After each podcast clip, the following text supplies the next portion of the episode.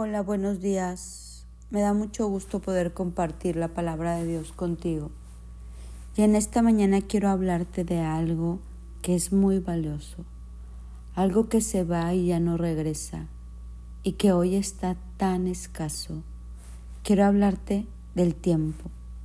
La palabra dice en Eclesiastes 3.1, hay un tiempo señalado para todo y hay un tiempo para cada suceso bajo el cielo. Nosotros tenemos que ser muy sabios en priorizar nuestro tiempo. Todo mundo anda corriendo y no hay tiempo. Si tú te fijas, a veces el día no te alcanza para las cosas que uno tiene que hacer. Se va el tiempo. Efesios 5:16 dice, aprovechando bien el tiempo, porque los días son malos. Cuando tú tienes tu prioridad de tu tiempo en estar con Dios, todo tu día cambia.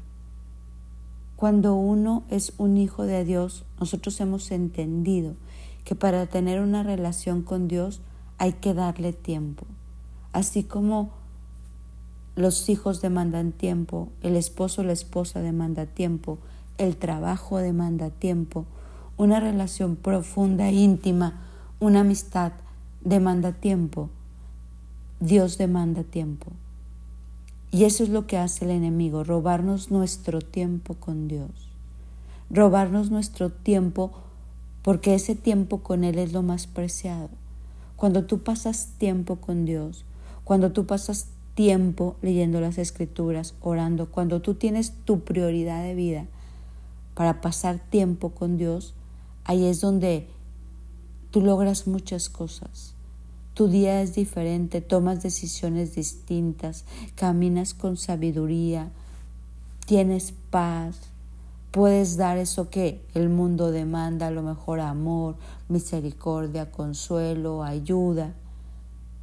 Nosotros tenemos que invertir tiempo en eso y el enemigo de nuestra alma va a hacer todo lo posible para distraerte, para desenfocarte, para ocuparte de tal manera que tú no tengas tiempo para Dios. Y si tú eres de las personas que quieres servirlo, pues imagínate más tiempo. Si tú eres de las personas que dices yo quiero servir a Dios de alguna manera, tú tienes que dedicarle tu tiempo. Así como en un trabajo, o sea, hay trabajos de ocho horas, de cuatro horas, tú tienes que estar ahí, dedicar el tiempo. Cuando tú decides servir a Dios, necesitas dedicar tiempo. Hoy quiero invitarte a que analices tus prioridades de tu tiempo. ¿En qué perdemos tanto tiempo? En Eclesiastés 9:10 dice, todo lo que tu mano halle para hacer, hazlo según tus fuerzas, porque no hay actividad ni propósito, ni conocimiento, ni sabiduría en el Seol. En Romanos 13:11, ya sé todo eso conociendo el tiempo, ya es hora de despertar del sueño, porque ahora la salvación está más cerca de nosotros que cuando creíamos.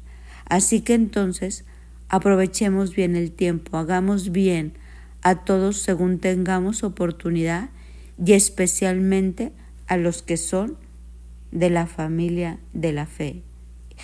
Y la última, Colosenses 4:5. Andad sabiamente para con los de afuera, aprovechando bien el tiempo. El tiempo que tú inviertes con Dios, el tiempo que tú le dedicas a Dios, es el mejor tiempo invertido. Te remunera de una forma impresionante. Transforma todo lo que eres y todo tu alrededor. En este día quiero invitarte a reflexionar si el enemigo, si la misma vida, si las distracciones, si las ocupaciones, seculares han robado tu tiempo con Dios, no lo permitas más. Establece un tiempo para invertir en el reino y eso duplicará como tu rendimiento futuro. Eso hará que tu futuro coseche lo que tú no tienes una idea. Esto que está tan escaso que es tiempo, hoy te invito invertirlo con propósito. Que tu vida cuente. Invierte tu tiempo en intimidad con Dios. Invierte tu tiempo sirviendo a Dios. Analiza bien tus prioridades y no perdamos el tiempo. Mi nombre es Sophie Loreto y te deseo un bendecido día.